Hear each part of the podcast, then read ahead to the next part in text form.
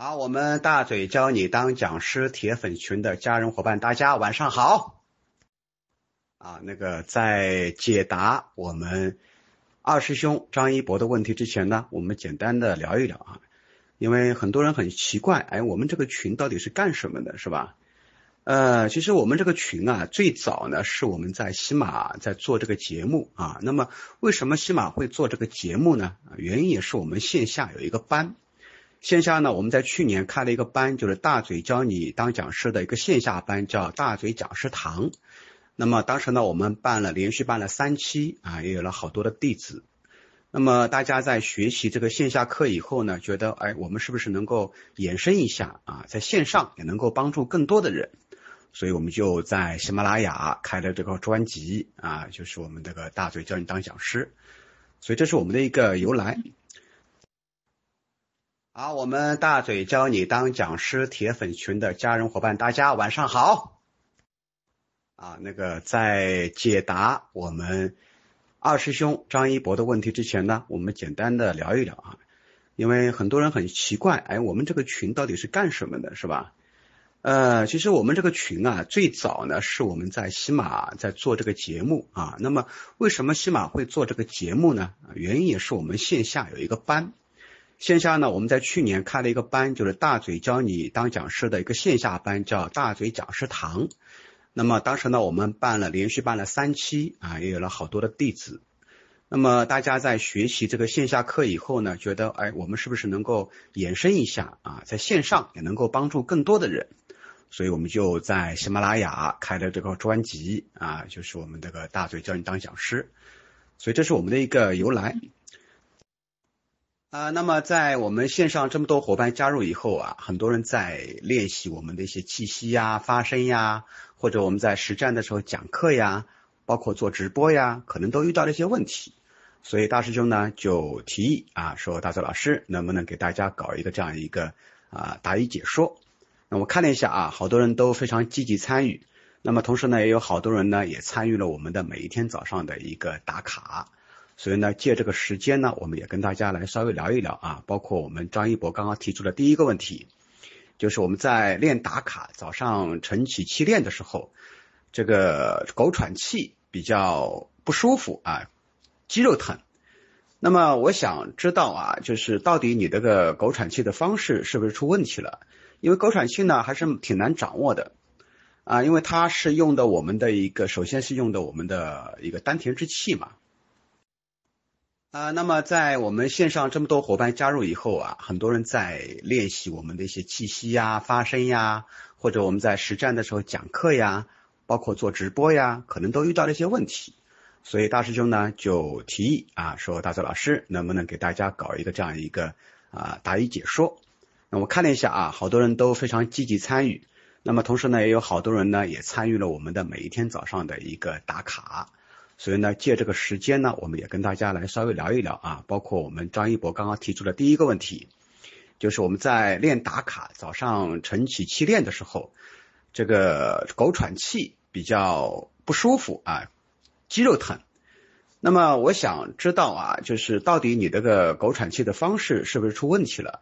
因为狗喘气呢还是挺难掌握的啊，因为它是用的我们的一个，首先是用的我们的一个丹田之气嘛。所以我的建议啊，其实你这个狗喘气啊，别着急啊，因为你练练的时间也不是很长嘛。我的建议呢，还是一博啊，就是二师兄，你应该从还是从最基本的吐丝法啊，先把吐丝法练扎实了。你看我吐丝法，我的吐丝法什么时候开始练的啊？我是从零七年开始练吐丝法的。零七年早上起来就开始，每天早上就吐丝，就做吐丝一件事儿，我干了十年。啊，然后呢，在讲课的时候啊，才开始用一些气息。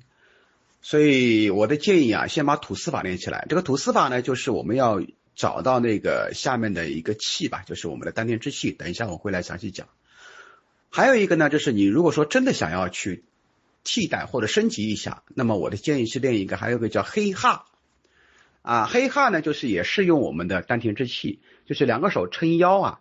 啊，然后在那边用丹田之气喊嘿哈嘿哈啊，这也是一个，不仅可以练啊，因为嘿哈呢去可以练，一个是练气息啊，还可以练什么呢？就是练我们的爆发力。我们在有的时候讲课的时候要用力的时候，各位亲爱的伙伴，大家早上好，哎，这就是用的爆发力。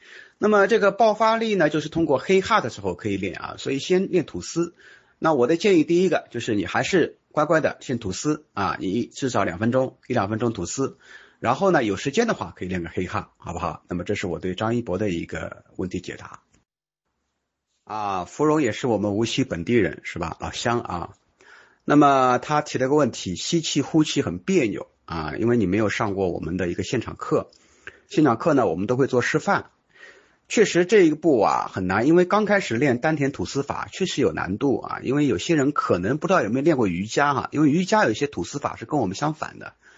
啊，我们群里面也有位呃师妹啊，就是那个一位师妹，她是叫沈小伟啊，她是教瑜伽的，她是瑜伽老师。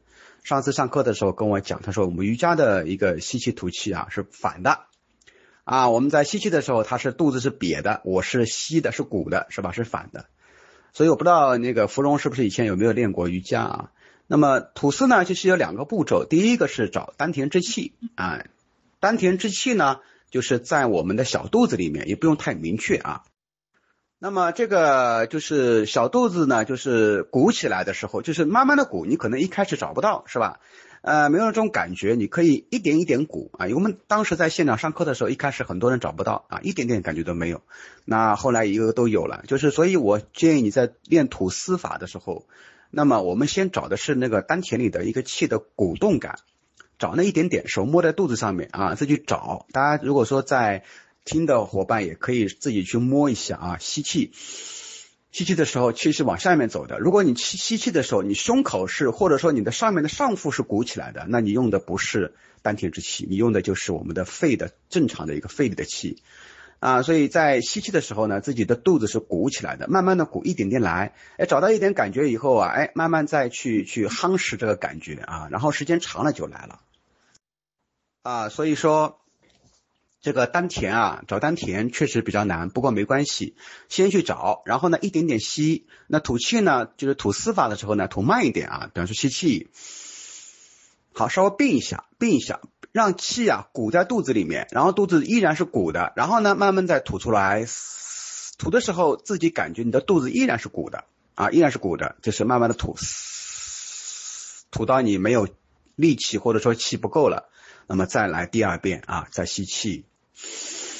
鼓住肚子，然后并住，啊，这是一个就是呃一个最基本的，我们说一个吐丝法。那么后面我们会里面一个我们那个视频里面教了一个共鸣腔、阿毛，其实都要靠丹田气来来撑住。包括后面有一些呃，就是有一位我们伙伴问嗓子疼，也是没有用好丹田气，好吧？啊，木子老师啊，木子老师是南京的，是吧？啊，我看到了，也是讲销售，很有亲切感。因为大泽老师呢，一直以来十几年了，都是讲销售。那么你问了一个非常关键的问题，就是开头，是吧？我们讲龙头凤尾嘛，开头是最关键的。我们好的成功就等于好的开头就等于成功了一半啊，所以开头是最关键的。那么销售课啊，是以结果为导向的。因为学员他们都是带着目的来的，想要解决问题，所以销售课呢，它的吸引人的地方就是要抓住学员的痛点。你要首先要知道这批学员他来上课主要动机是什么，想要解决哪些问题啊？那么知道了这些痛点以后呢，我们再去跟他们去一开场的时候啊，要去抓。那么抓怎么抓呢？有两个技巧，一个是讲故事。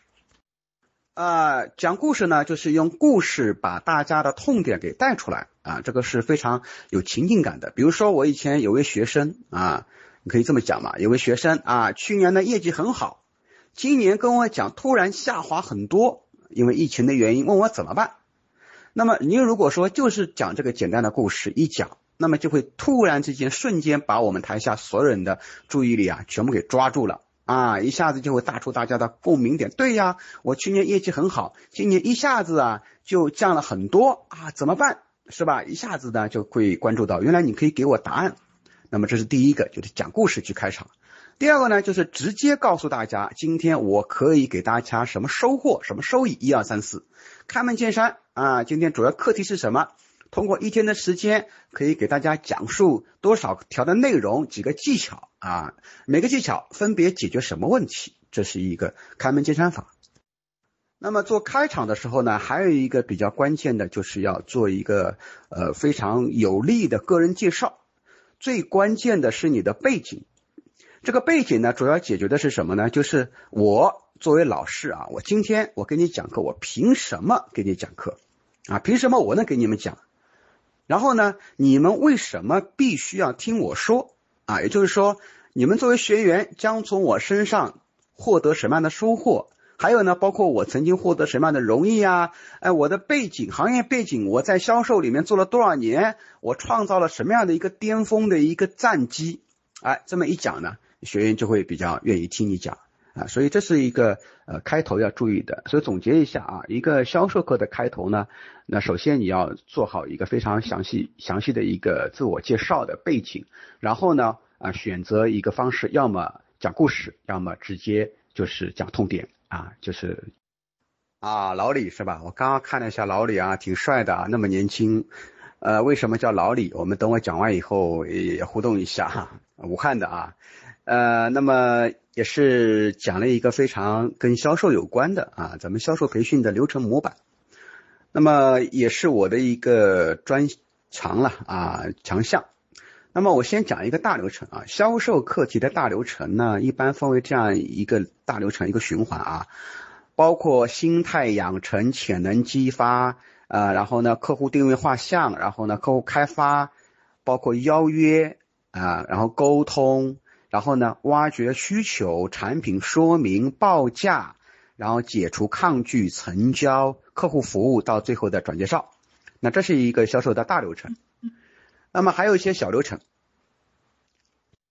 啊，比如说我们单独一个就讲客客户开发啊，新客户开发的一个课程，那包含里面包含几个步骤，首先是给客户画像，我要知道我的客户是谁，然后呢，我从哪里去获得渠道，比方说鱼塘在哪里，然后呢，通过电话邀约。还是微信营销，还是通过新媒体营销啊，拓客。啊，然后呢，客户来了以后呢，我们要维护，讲客户维护啊，维护呢要做重点客户的一个建档，那么这是一个客户开发，甚至可以包括客户维护的这样课程。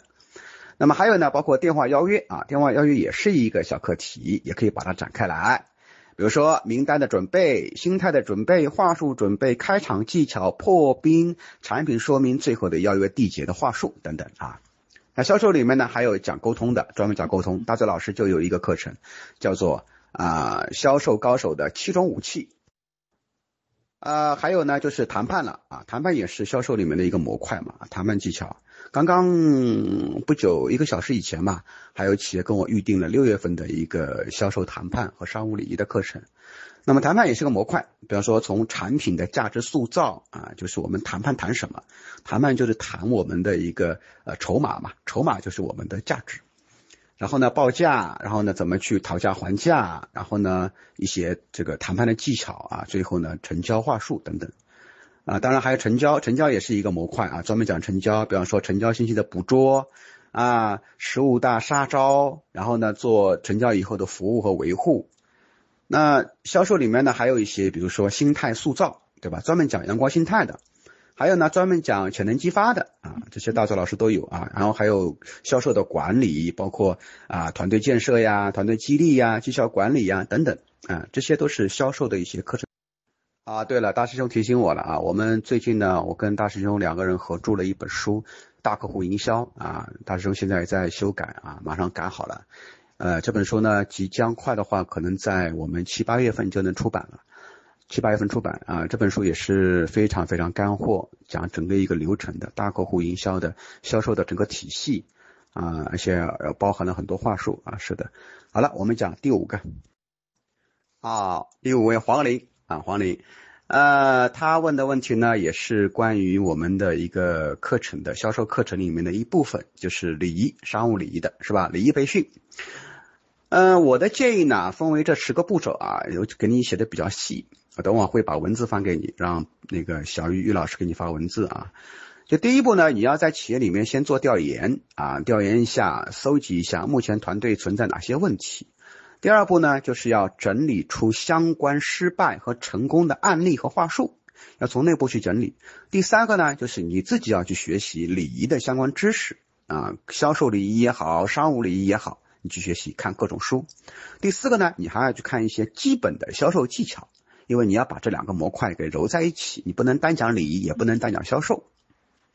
啊，第五个呢，就是根据实际情况设计跟销售相关的礼仪课程。所以我的建议啊，其实你这个狗喘气啊，别着急啊，因为你练练的时间也不是很长嘛。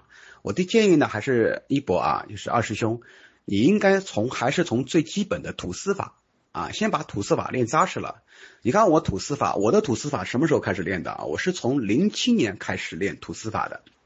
零七年早上起来就开始，每天早上就吐丝，就做吐丝一件事儿，我干了十年啊。然后呢，在讲课的时候啊，才开始用一些气息。所以我的建议啊，先把吐丝法练起来。这个吐丝法呢，就是我们要找到那个下面的一个气吧，就是我们的丹田之气。等一下我会来详细讲。还有一个呢，就是你如果说真的想要去替代或者升级一下，那么我的建议是练一个，还有个叫黑哈。啊，黑哈呢，就是也是用我们的丹田之气，就是两个手撑腰啊啊，然后在那边用丹田之气喊嘿哈嘿哈啊，这也是一个，不仅可以练啊。芙蓉也是我们无锡本地人是吧？老乡啊。那么他提了个问题，吸气呼气很别扭啊，因为你没有上过我们的一个现场课，现场课呢我们都会做示范。确实这一步啊很难，因为刚开始练丹田吐丝法确实有难度啊。因为有些人可能不知道有没有练过瑜伽哈，因为瑜伽有些吐丝法是跟我们相反的啊。我们群里面也有位呃师妹啊，就是那个一位师妹，她是叫沈小伟啊，她是教瑜伽的，她是瑜伽老师。上次上课的时候跟我讲，她说我们瑜伽的一个吸气吐气啊是反的啊，我们在吸气的时候，它是肚子是瘪的，我是吸的是鼓的，是吧？是反的。所以我不知道那个芙蓉是不是以前有没有练过瑜伽啊？那么吐丝呢，就是有两个步骤，第一个是找丹田之气啊，丹田之气呢，就是在我们的小肚子里面，也不用太明确啊啊，因为黑哈呢去可以练，一个是练气息啊，还可以练什么呢？就是练我们的爆发力。我们在有的时候讲课的时候要用力的时候，各位亲爱的伙伴，大家早上好。哎，这就是用的爆发力。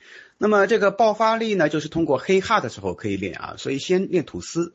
那我的建议，第一个就是你还是乖乖的先吐丝啊，你至少两分钟，一两分钟吐丝。然后呢，有时间的话可以练个黑哈，好不好？那么这是我对张一博的一个问题解答啊。所以说。这个丹田啊，找丹田确实比较难，不过没关系，先去找，然后呢，一点点吸。那吐气呢，就是吐丝法的时候呢，吐慢一点啊，比方说吸气，好，稍微并一下，并一下，让气啊鼓在肚子里面，然后肚子依然是鼓的，然后呢，慢慢再吐出来。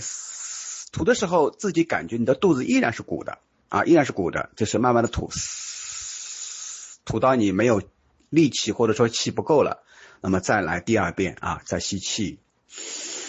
鼓住肚子，然后并住，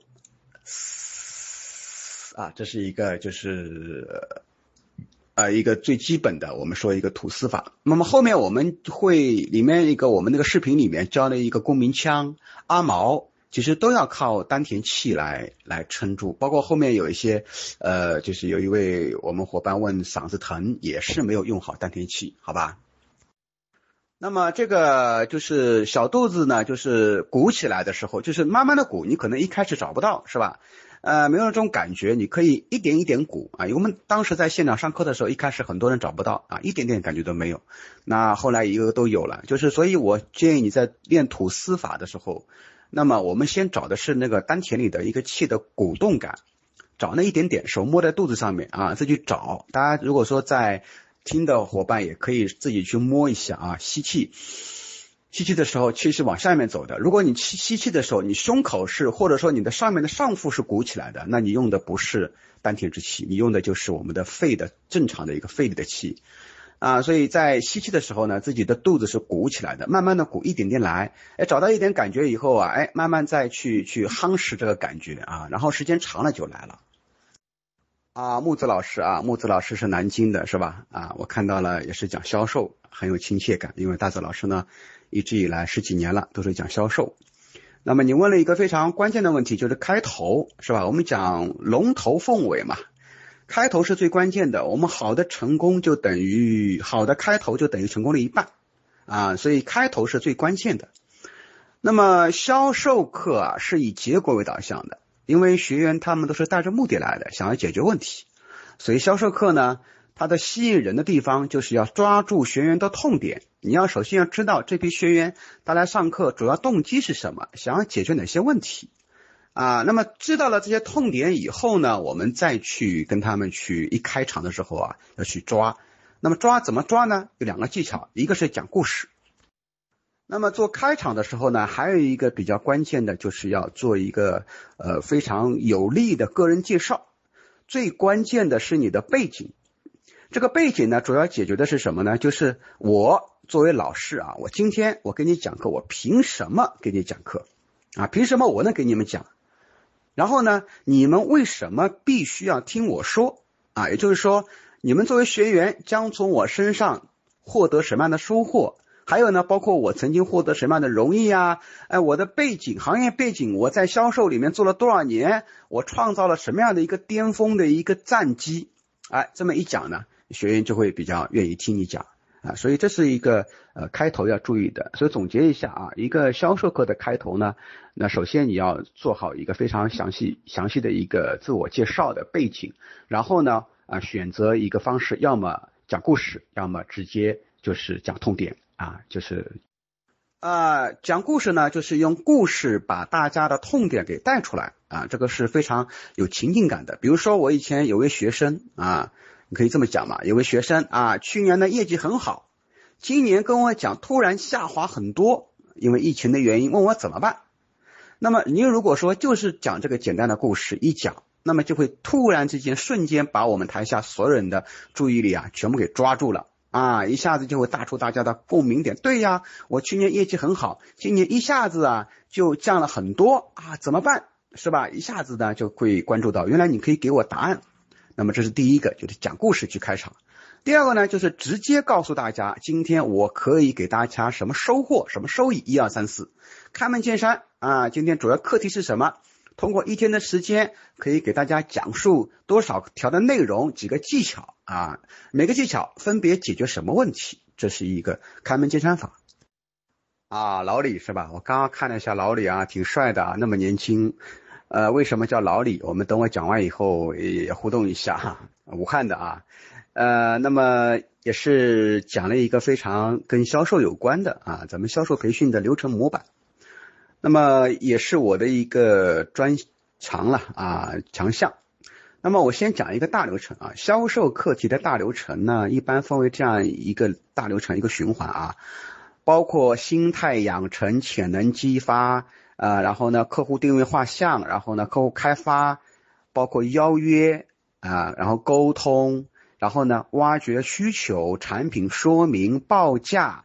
然后解除抗拒、成交、客户服务到最后的转介绍，那这是一个销售的大流程。那么还有一些小流程。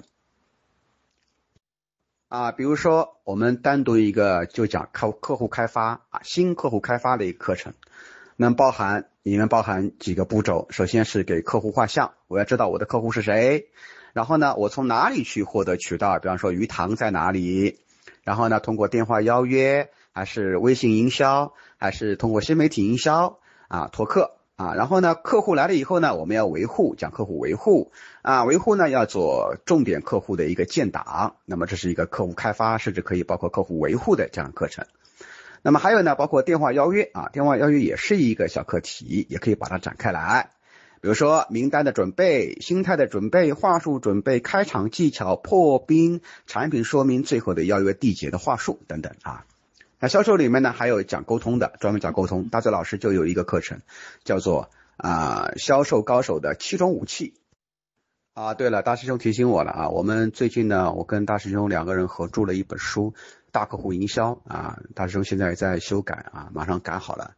呃，这本书呢，即将快的话，可能在我们七八月份就能出版了。七八月份出版啊，这本书也是非常非常干货，讲整个一个流程的大客户营销的销售的整个体系啊，而且包含了很多话术啊，是的。好了，我们讲第五个啊，还有呢，就是谈判了啊，谈判也是销售里面的一个模块嘛，谈判技巧。刚刚不久，一个小时以前嘛，还有企业跟我预定了六月份的一个销售谈判和商务礼仪的课程。那么谈判也是个模块，比方说从产品的价值塑造啊，就是我们谈判谈什么？谈判就是谈我们的一个呃筹码嘛，筹码就是我们的价值。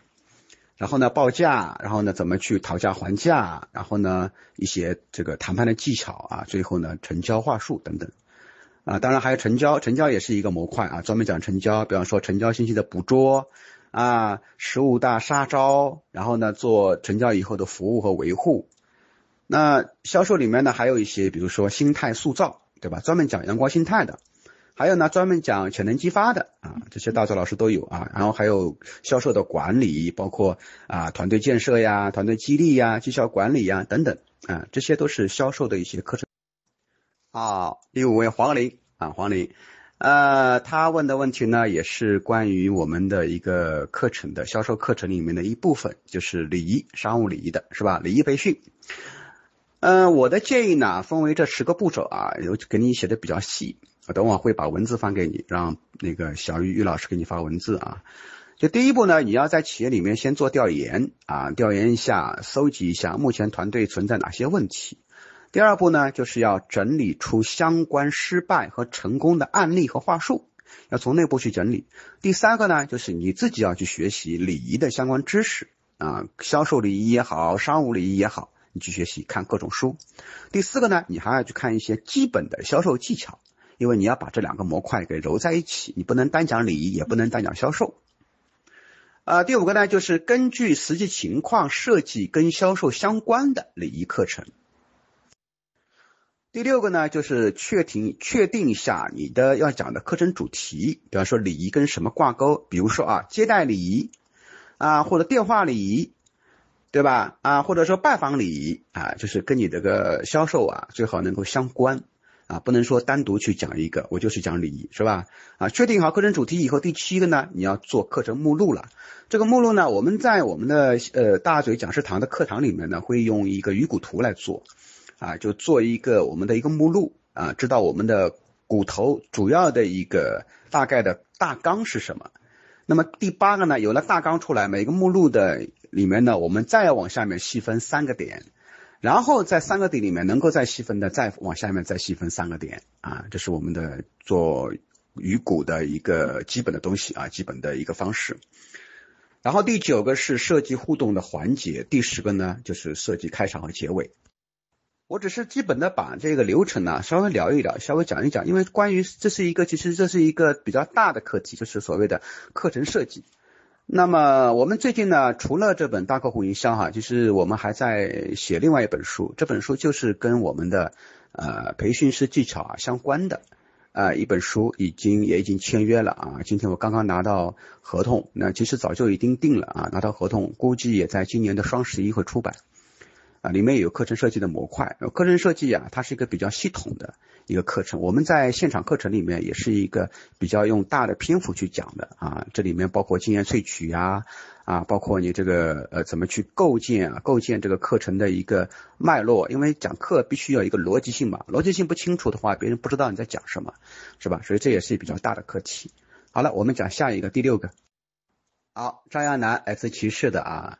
他问的是咱们练习时候能按技巧说，真正说话的时候却又回到了原来的习惯，保护不了自己的嗓子。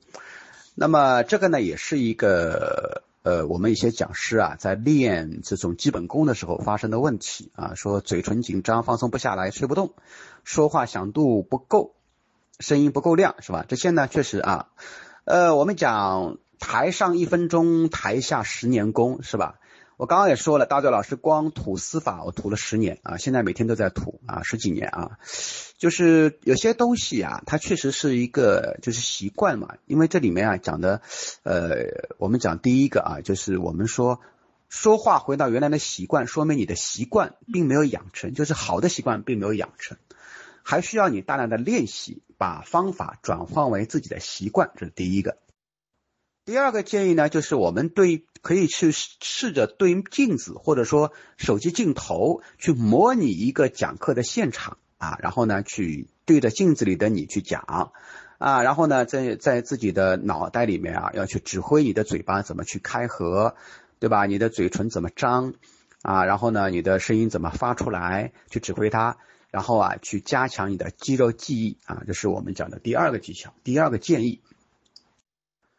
那么第三个呢，就是要不能贪图快啊，我们应该一个一个来，因为改变的你的是改变你的习惯嘛，习惯在潜意识里面啊，潜意识里面要把它改变它很难，就是你要去学一个新的习惯很容易，但是往往改变一个习惯很难，因为你要两个步骤嘛，先要把过去的坏习惯给改掉去掉，然后再学一个新的习惯，所以我的建议是一个个来啊，先从某一个点去改变它，比如说你嘴巴没有打开。那么这一个月至少一个月的时间或者两个月的时间，主要就是改正嘴巴怎么打开，然后呢，下一个月再改第二个毛病。那么我们不要奢望一次性呢全部改好啊，这是我的第三个建议。那么第四个建议呢，就是最好你啊自己去找一段课程，然后呢给自己录个像，把自己讲课的过程啊把它录下来，录完了以后呢，你自己反复看，自己反复看啊，不仅自己看呢，还要放给别人看。然后自己找毛病，一个个毛病挑啊，然后呢，请你的朋友啊，也可以帮你挑。所以我们在我们的大嘴讲师堂呢，我们之前的一个，我们有一个二十一天的训练营嘛，我们线上一个线上训练营，就是我们对我们这个一个线下班的训练营。训练营我们就是有两个步骤嘛，啊，就是其中有一个就是讲微课。大家讲微课，第二个呢，我们就是讲这个录课了，就是用视频课录了以后呢，我们做什么呢？我们会线下我们会做一些复盘，做这个咱模课，对吧？相互去找对方的问题啊，这是我们第四个建议，就录像。啊，第五个建议呢，就是呃关于嗓子了啊，要想保护嗓子呢，必须首先把丹田的气息法先练好啊，不能着急。啊，练的是因为你这个嗓子为什么不舒服啊？你看大嘴老师去年我八月份的时候连续讲了二十七天，二十七天啊，就是连着讲的啊。今天讲完马上赶第二个场子，连着讲啊，这是我也是我自己的创造的一个记录了，最大的记录。以前最多讲十几天，去年讲了二十七天。那很多人都很奇怪，二十七天怎么嗓子不坏是吧？我说很简很简单，因为我练基本功啊，我的基本功其实我十几年就是练吐丝法。啊，练吐丝发了以后呢，就是气息会从下面往上面冲，啊，讲的会很轻松，对吧？很轻松。所以你要，我建议你练的，首先练的是吐丝法，练气息，然后再加上共鸣腔发声法，啊，所以先不着急，每天早上先练两个，啊，一个是吐丝，一个是共鸣腔发声。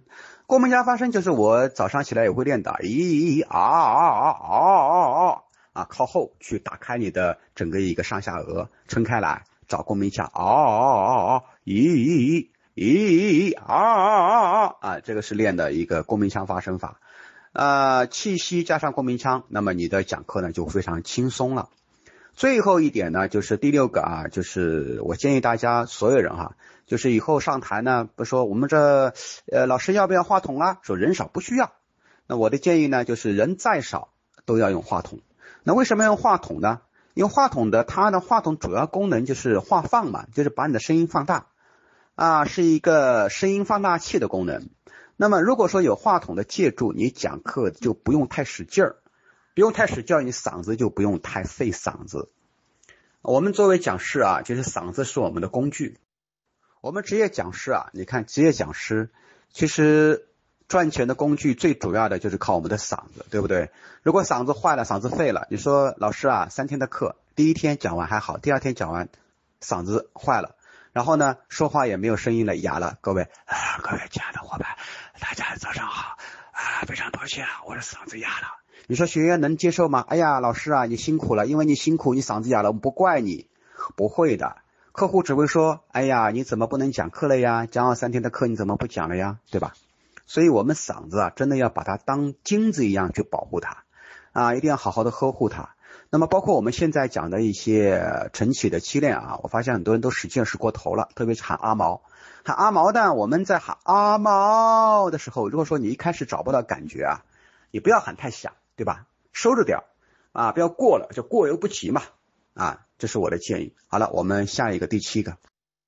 呃，刚刚的我本来想找你找爽爽啊聊一聊的，因为爽爽的问题是询问老师综合提升企业内训师业务能力的方法。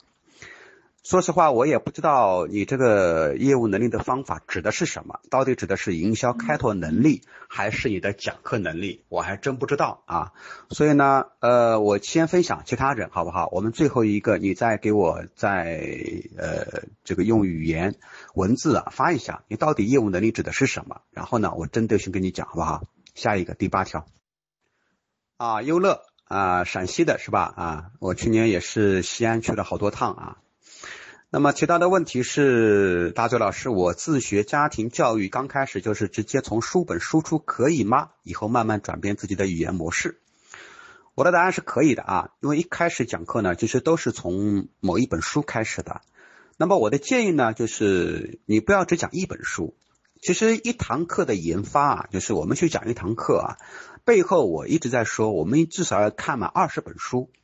那么至少也是十本书吧，有些可能说老师我找不到二十本，对吧？那至少也是十本书，然后呢，十本书里面去干嘛呢？去提炼所谓博采众家之长嘛，呃，提炼出一些你需要的东西啊，然后呢，再加上你的一些经验，然后呢，把它给融合成一门课。那么第二个呢，就是我不建议啊，这特别是其他的一些新进老师啊，很多老师上台都是死记硬背。对吧？去备课就是备呀，备课不是准备的，呃，不是那个，就是一二三四五要去背的感觉啊。备课的备是准备的备。课程如果说你要去真的要去死记硬背啊，你去讲课呢，那个课程是讲不好的啊，是是死的，不是活的啊。我所以，我呢不建议你去死记硬背的去讲课。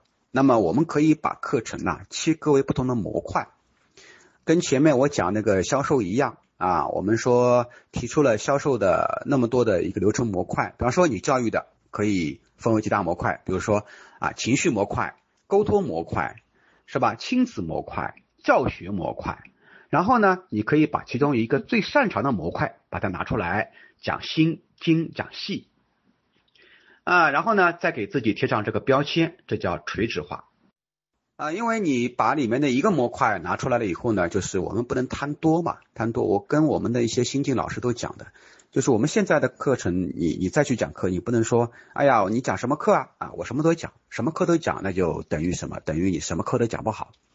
说老师，我就讲销售，可不可以？比方说，我现在老师也是讲销售的，是吧？或者我就讲家庭教育，可不可以？那么家庭教育的老师有很多很多，是吧？你去讲家庭教育，一样会遇到。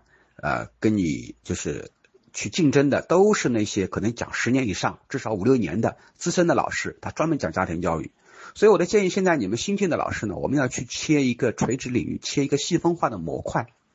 比方说，我们呃大师兄呃傅老师，他就是切了一个营销里面的新媒体营销啊，他现在甚至想还在想想切，是吧？那切了细分以后呢，给自己贴标签啊，所以你可以去切一个模块。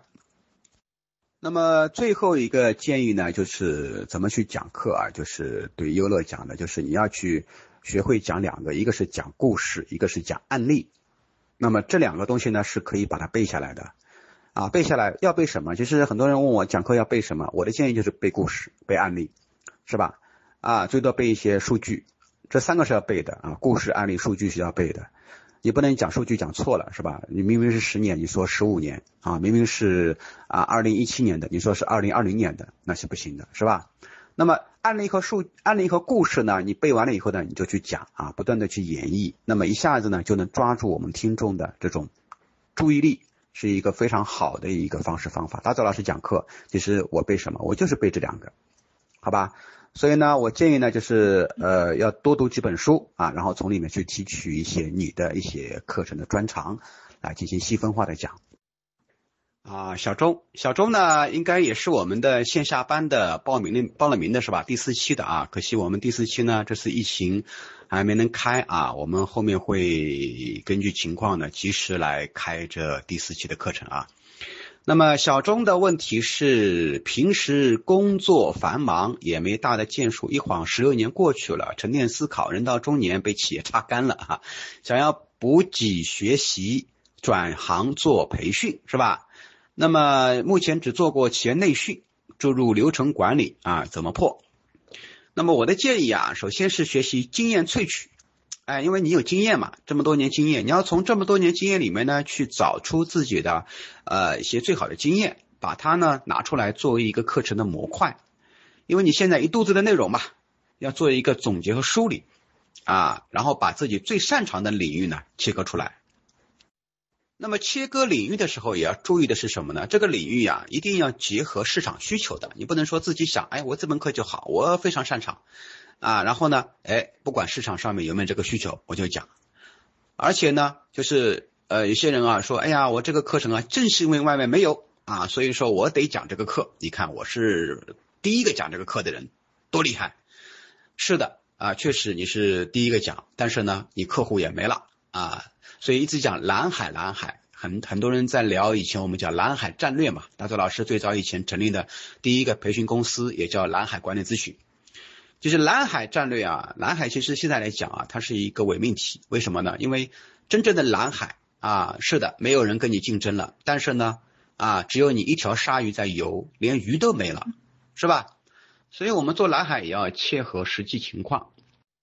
其实我们这个培训师行业啊，或者培训行业来讲啊，发展了大陆真正发展了也就十几年，不到二十年啊。那么它这个就是还是处于一个蓝海，还没到红海。那么但是呢，对我们新进老师来讲啊，确实呢你会面临很多的竞争。那么但是呢，我们不是说一定要去特立独行啊，我们得找的是哎市场上有的一些模块，然后呢我们往里面细分，往里面垂直，往里面扎。你比如说，哎，有沟通啊，我们群里面有一位张老师，对吧？讲非暴力沟通是吧？或者说讲性格沟通，哎，这都是不错的。那么还有时间管理，那我就讲时间管理一个里面一个小模块啊，把它拎出来，或者我就讲时间管理啊，我把它讲细了，讲实用了，都是工具，我有十个工具是吧？这也是可以的。那么所以呢，我们在呃自己的这个领域里面。我们在我们的领域里面呢，就是我们要做了这么多年，我要去找啊，我这么多年哪些是我最擅长的，哪些是我因为为什么讲擅长呢？很多人说我前面，因为我们前面的优乐也讲了啊，就是我看一本书可不可以，也是可以的，但是呢，最好这个行业你从事过，如果你没有从事呢，心里面啊，上课的时候总是虚的，是吧？因为学员问你问题，你不知道怎么讲。所以我建议呢，还是找自己最熟悉、最自己心里面最有底的那个课啊，去把它给研发出来。然后呢，根据市场的需求，如果你不知道市场上有什么需求，你可以来问我说：“大嘴老师，我管理，我想讲管理啊，我想讲生产管理啊，怎么讲，怎么做？”比方说我们呃西雅啊，也是我们一个弟子啊，也刚刚也也也也这个打一的西雅。那么他是讲的是什么呢？就是供应链啊，供应链。那么供应链这个模块我知道啊，老师也不是特别多啊，他的背景比较好就可以讲吧，是吧？啊，讲了这么多啊，那么总结一下啊，咱们成为一名职业培训师呢，其实要学的东西啊很多，那么但不需要呢，咱们等所有都学完美了再去讲课，嗯，你可以找到自己适合的课题，然后呢，开始慢慢的去试着讲，把自己的最长的板把它拉长。然后呢，把自己最短的板，把它补一下，也基本上就可以上台了啊，这是我的建议。那么还是回到前面一位啊，我这个其他的八位都讲完了啊，然后呢，回到前面一位，呃，我看看啊，是哪一位来着？前面一位伙伴，呃，爽爽啊，爽爽，你可以讲一讲你的要求到底是什么，我来再来回答，好不好？呃，我认为你这个分析来讲，你的业务能力应该不是营销啊，就是应该是你自己在怎么上课的能力，是吧？但是呢，因为企业内训师啊，你说业务能力有很多，比如说你这个课程的设计啊，包括我们的呃一个氛围啊、互动啊、演讲啊，呃，然后呢，怎么做一些课堂里的一些测评啊，这些好多，所以我不知道你指的是哪一块。啊，如果双双暂时不在线呢，我来简单回答一下啊，因为现在可能很多的老师也是这样子，看了很多书，对吧？呃，只是看别人讲，看别人听别人讲，那么自己上台呢，觉得哎不是那个感觉，是吧？那么其实说实话啊，刚刚有人也问了啊，我就是一个改变的一个嗓子的用嗓子的问题都很难，上去了就变了啊，又回到原来了。那么，其实作为一个学习讲课来讲啊，它其实不是说光看听就够了啊，还要自己去体验啊。最好就是我们讲的旁边有个老师，就是教练来带着你做。因为我们讲教练有个三个步骤嘛啊，教练式的培训三个步骤，第一个是我做你看，第二个是呃你做我说，第三个是你做我不说，是吧啊？你做我看，就三个步骤嘛。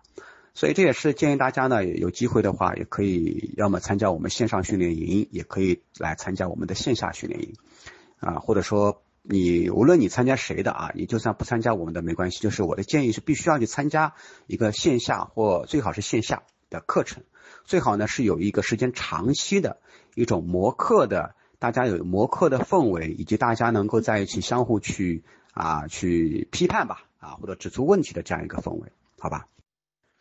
第六个呢，就是确定确定一下你的要讲的课程主题，比方说礼仪跟什么挂钩，比如说啊接待礼仪啊或者电话礼仪，对吧？啊或者说拜访礼仪啊，就是跟你这个销售啊最好能够相关啊，不能说单独去讲一个，我就是讲礼仪，是吧？啊确定好课程主题以后，第七个呢，你要做课程目录了。这个目录呢，我们在我们的呃大嘴讲师堂的课堂里面呢，会用一个鱼骨图来做。啊，就做一个我们的一个目录啊，知道我们的骨头主要的一个大概的大纲是什么。那么第八个呢，有了大纲出来，每个目录的里面呢，我们再往下面细分三个点，然后在三个点里面能够再细分的，再往下面再细分三个点啊，这是我们的做鱼骨的一个基本的东西啊，基本的一个方式。然后第九个是设计互动的环节，第十个呢就是设计开场和结尾。我只是基本的把这个流程呢稍微聊一聊，稍微讲一讲，因为关于这是一个其实这是一个比较大的课题，就是所谓的课程设计。那么我们最近呢，除了这本大客户营销哈，就是我们还在写另外一本书，这本书就是跟我们的呃培训师技巧啊相关的啊一本书，已经也已经签约了啊。今天我刚刚拿到合同，那其实早就已经定了啊，拿到合同，估计也在今年的双十一会出版。啊，里面有课程设计的模块。课程设计啊，它是一个比较系统的一个课程。我们在现场课程里面也是一个比较用大的篇幅去讲的啊。这里面包括经验萃取呀，啊，包括你这个呃怎么去构建啊，构建这个课程的一个脉络。因为讲课必须要一个逻辑性嘛，逻辑性不清楚的话，别人不知道你在讲什么，是吧？所以这也是比较大的课题。好了，我们讲下一个第六个。好，张亚楠来自骑士的啊。他问的是咱们练习时候能按技巧说，真正说话的时候却又回到了原来的习惯，保护不了自己的嗓子。那么这个呢，也是一个呃，我们一些讲师啊，在练这种基本功的时候发生的问题啊，说嘴唇紧张，放松不下来，吹不动，说话响度不够，声音不够亮，是吧？这些呢，确实啊，呃，我们讲台上一分钟，台下十年功，是吧？我刚刚也说了，大嘴老师光吐司法我吐了十年啊，现在每天都在吐啊，十几年啊，就是有些东西啊，它确实是一个就是习惯嘛，因为这里面啊讲的，呃，我们讲第一个啊，就是我们说说话回到原来的习惯，说明你的习惯并没有养成，就是好的习惯并没有养成，还需要你大量的练习，把方法转换为自己的习惯，这是第一个。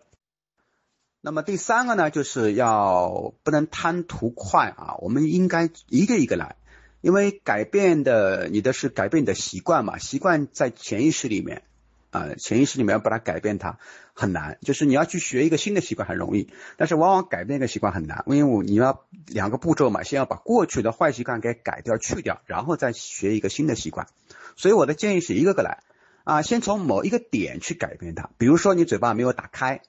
那么这一个月至少一个月的时间或者两个月的时间，主要就是改正嘴巴怎么打开，然后呢，下一个月再改第二个毛病。那么我们不要奢望一次性呢全部改好啊，这是我的第三个建议。第二个建议呢，就是我们对可以去试着对镜子或者说手机镜头去模拟一个讲课的现场啊，然后呢去对着镜子里的你去讲。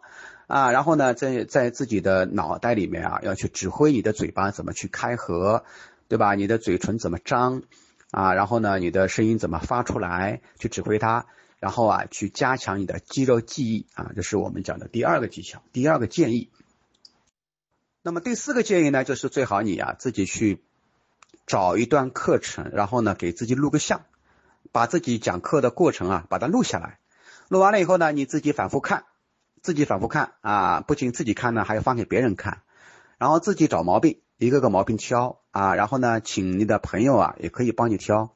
所以我们在我们的大嘴讲师堂呢，我们之前的一个，我们有一个二十一天的训练营嘛，我们线上一个线上训练营，就是我们对我们这个一个线下班的训练营。训练营我们就是有两个步骤嘛，啊，就是其中有一个就是讲微课，大家讲微课；第二个呢，我们就是讲这个录课了，就是用视频课录了以后呢，我们做什么呢？我们会线下我们会做一些复盘，做这个咱模课，对吧？相互去找对方的问题。啊，这是我们第四个建议，就录像。啊，第五个建议呢，就是呃关于嗓子了啊。要想保护嗓子呢，必须首先把丹田的气息法先练好啊，不能着急啊。练的是因为你这个嗓子为什么不舒服啊？你看大周老师去年我八月份的时候连续讲了二十七天，二十七天啊，就是连着讲的。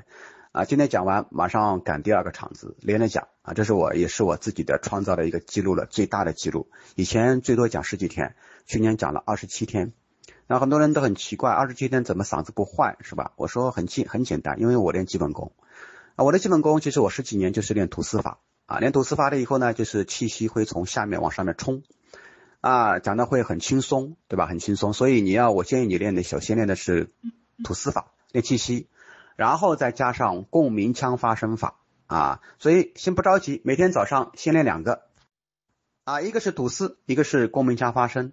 共鸣腔发声就是我早上起来也会练的，咦啊啊啊啊啊啊啊，靠后去打开你的整个一个上下颚，撑开来找共鸣腔，啊啊啊啊，咦咦咦咦咦啊啊啊啊啊，这个是练的一个共鸣腔发声法。呃，气息加上共鸣腔，那么你的讲课呢就非常轻松了。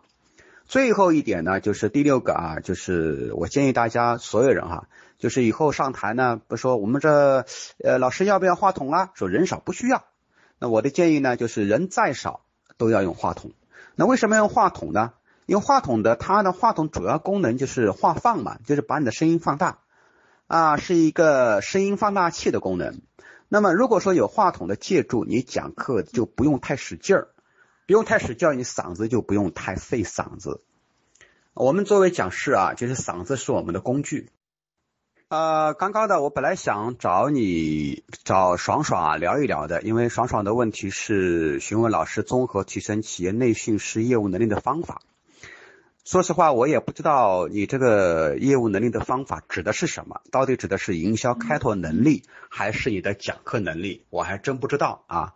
所以呢，呃，我先分享其他人好不好？我们最后一个，你再给我再呃这个用语言文字啊发一下，你到底业务能力指的是什么？然后呢，我针对性跟你讲好不好？下一个第八条，我们职业讲师啊，你看职业讲师其实。赚钱的工具最主要的就是靠我们的嗓子，对不对？如果嗓子坏了，嗓子废了，你说老师啊，三天的课，第一天讲完还好，第二天讲完嗓子坏了，然后呢，说话也没有声音了，哑了。各位啊，各位亲爱的伙伴，大家早上好啊，非常抱歉啊，我的嗓子哑了。你说学员能接受吗？哎呀，老师啊，你辛苦了，因为你辛苦，你嗓子哑了，我们不怪你，不会的。客户只会说，哎呀，你怎么不能讲课了呀？讲了三天的课，你怎么不讲了呀？对吧？所以，我们嗓子啊，真的要把它当金子一样去保护它，啊，一定要好好的呵护它。那么，包括我们现在讲的一些晨起的七练啊，我发现很多人都使劲使过头了，特别是喊阿毛，喊阿毛的，我们在喊阿毛的时候，如果说你一开始找不到感觉啊，你不要喊太响，对吧？收着点啊，不要过了，就过犹不及嘛，啊，这是我的建议。好了，我们下一个第七个。那么第二个呢，就是我不建议啊，这特别是其他的一些新进老师啊，很多老师上台都是死记硬背，对吧？去备课就是背呀，备课不是准备的，呃，不是那个，就是一二三四五要去背的感觉啊。备课的备是准备的备。课程如果说你要去真的要去死记硬背啊，你去讲课呢，那个课程是讲不好的啊，是是死的，不是活的啊。我所以，我呢不建议你去死记硬背的去讲课。那么我们可以把课程呢切割为不同的模块。跟前面我讲那个销售一样啊，我们说提出了销售的那么多的一个流程模块，比方说你教育的可以分为几大模块，比如说啊情绪模块、沟通模块，是吧？亲子模块、教学模块，然后呢，你可以把其中一个最擅长的模块把它拿出来讲心、经、讲细。啊，然后呢，再给自己贴上这个标签，这叫垂直化啊，优乐。啊，陕西的是吧？啊，我去年也是西安去了好多趟啊。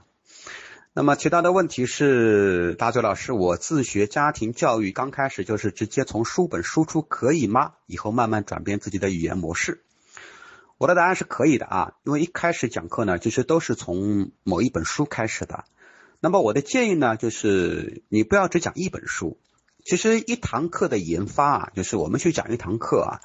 背后我一直在说，我们至少要看满二十本书，那么至少也是十本书吧。有些可能说，老师我找不到二十本，对吧？那至少也是十本书。然后呢，十本书里面去干嘛呢？去提炼所谓博采众家之长嘛，呃，提炼出一些你需要的东西啊，然后呢，再加上你的一些经验，然后呢，把它给融合成一门课。啊，因为你把里面的一个模块拿出来了以后呢，就是我们不能贪多嘛，贪多。我跟我们的一些新进老师都讲的，就是我们现在的课程，你你再去讲课，你不能说，哎呀，你讲什么课啊？啊，我什么都讲，什么课都讲，那就等于什么？等于你什么课都讲不好。说老师，我就讲销售，可不可以？比方说，我现在老师也是讲销售的，是吧？或者我就讲家庭教育，可不可以？那么家庭教育的老师有很多很多，是吧？你去讲家庭教育，一样会遇到。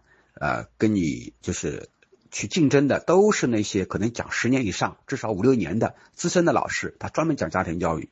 所以我的建议，现在你们新进的老师呢，我们要去切一个垂直领域，切一个细分化的模块。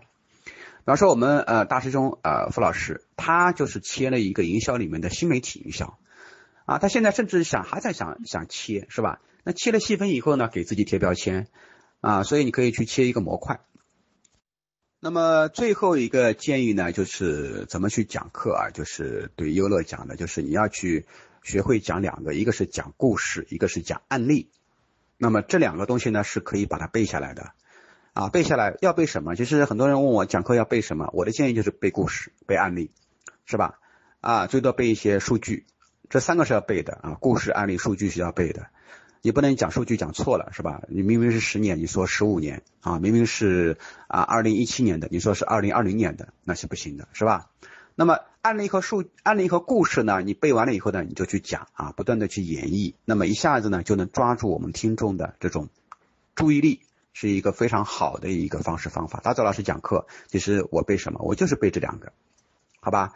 所以呢，我建议呢，就是呃，要多读几本书啊，然后从里面去提取一些你的一些课程的专长，来进行细分化的讲。那么切割领域的时候，也要注意的是什么呢？这个领域啊，一定要结合市场需求的，你不能说自己想，哎，我这门课就好，我非常擅长啊，然后呢，哎，不管市场上面有没有这个需求，我就讲。而且呢，就是呃，有些人啊说，哎呀，我这个课程啊，正是因为外面没有。啊，所以说我得讲这个课。你看，我是第一个讲这个课的人，多厉害！是的，啊，确实你是第一个讲，但是呢，你客户也没了啊。所以一直讲蓝海，蓝海，很很多人在聊以前我们叫蓝海战略嘛。大周老师最早以前成立的第一个培训公司也叫蓝海管理咨询，就是蓝海战略啊。蓝海其实现在来讲啊，它是一个伪命题。为什么呢？因为真正的蓝海啊，是的，没有人跟你竞争了，但是呢。啊，只有你一条鲨鱼在游，连鱼都没了，是吧？所以，我们做蓝海也要切合实际情况。啊，小周，小周呢，应该也是我们的线下班的报名的报了名的是吧？第四期的啊，可惜我们第四期呢，这次疫情还没能开啊，我们后面会根据情况呢，及时来开这第四期的课程啊。那么小钟的问题是，平时工作繁忙，也没大的建树，一晃十六年过去了，沉淀思考，人到中年被企业榨干了哈，想要补给学习，转行做培训是吧？那么目前只做过企业内训，注入流程管理啊，怎么破？那么我的建议啊，首先是学习经验萃取。哎，因为你有经验嘛，这么多年经验，你要从这么多年经验里面呢，去找出自己的呃一些最好的经验，把它呢拿出来作为一个课程的模块。因为你现在一肚子的内容嘛，要做一个总结和梳理啊，然后把自己最擅长的领域呢切割出来。其实我们这个培训师行业啊，或者培训行业来讲啊，发展了大陆真正发展了也就十几年，不到二十年啊。那么它这个就是还是处于一个蓝海，还没到红海。那么但是呢，对我们新进老师来讲啊，确实呢你会面临很多的竞争。那么但是呢，我们不是说一定要去特立独行啊，我们得找的是哎市场上有的一些模块，然后呢我们往里面细分，往里面垂直，往里面扎。你比如说哎有沟通啊，我们群里面有一位张老师对吧，讲非暴力沟通是吧，或者说讲性格沟通。哎，这些都是不错的。那么还有时间管理，那我就讲时间管理一个里面一个小模块啊，把它拎出来，或者我就讲时间管理啊，我把它讲细了，讲实用了，都是工具，我有十个工具是吧？这也是可以的。那么所以呢，我们在呃自己的这个领域里面，我们在我们的领域里面呢，就是我们要做了这么多年，我要去找啊，我这么多年哪些是我最擅长的。哪些是我？因为为什么讲擅长呢？很多人说我前面，因为我们前面的优乐也讲了啊，就是我看一本书可不可以？也是可以的。但是呢，最好这个行业你从事过。如果你没有从事呢，心里面啊，上课的时候总是虚的，是吧？因为学员问你问题，你不知道怎么讲。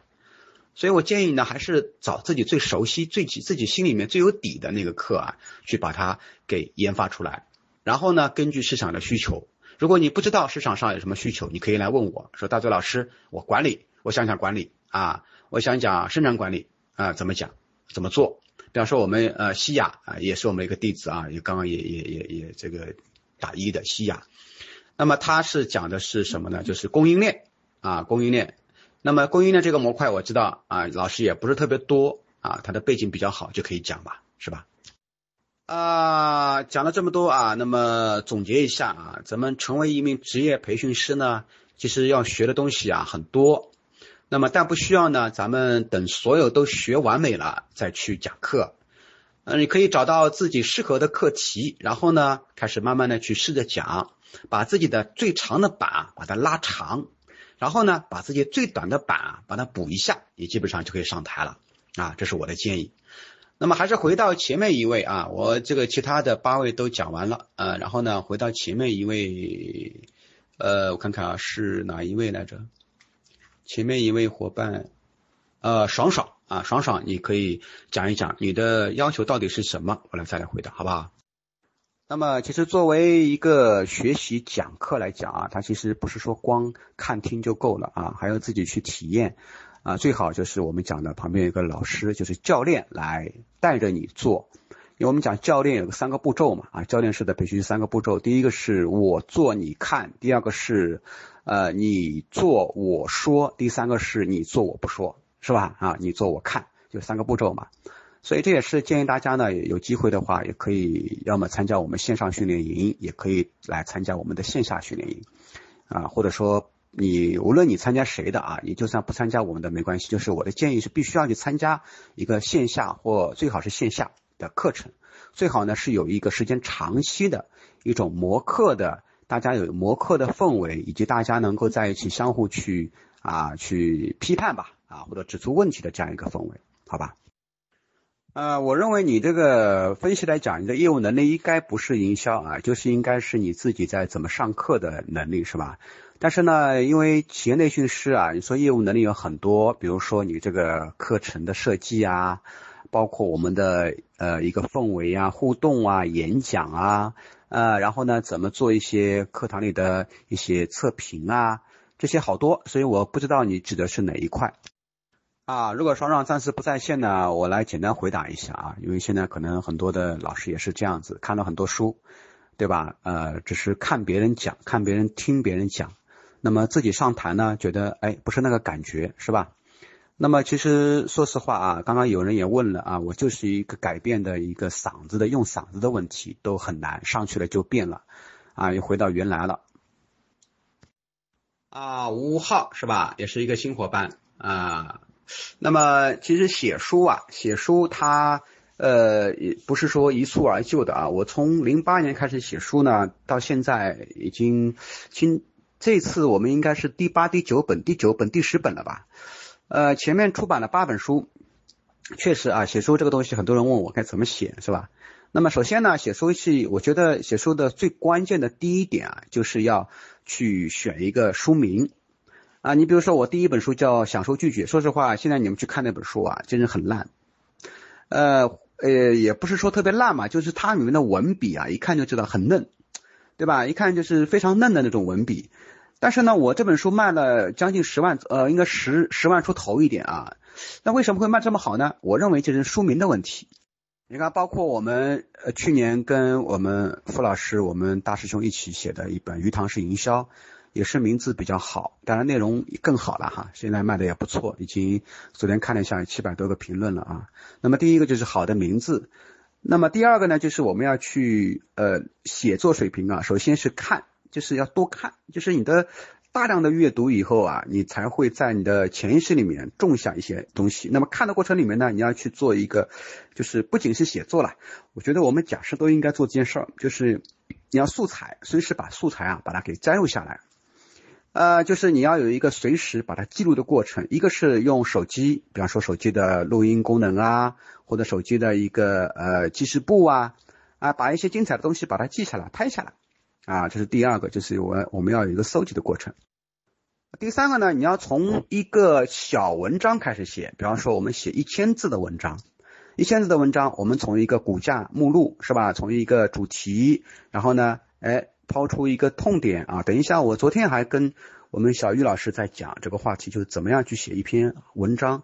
呃，小玉，你把那个呃昨天我发的那个，就是发给你的怎么写的那个，给大家看一下吧。就是我一个是痛点的呃表述法，就是用痛点去打开；还有一个是一个是技巧式的，是吧？两个吧，两个方式，你把它在群里面发布一下啊。我记得应该可能傅老师那边有吧？啊，发一下给那个呃吴浩吴老师看一下。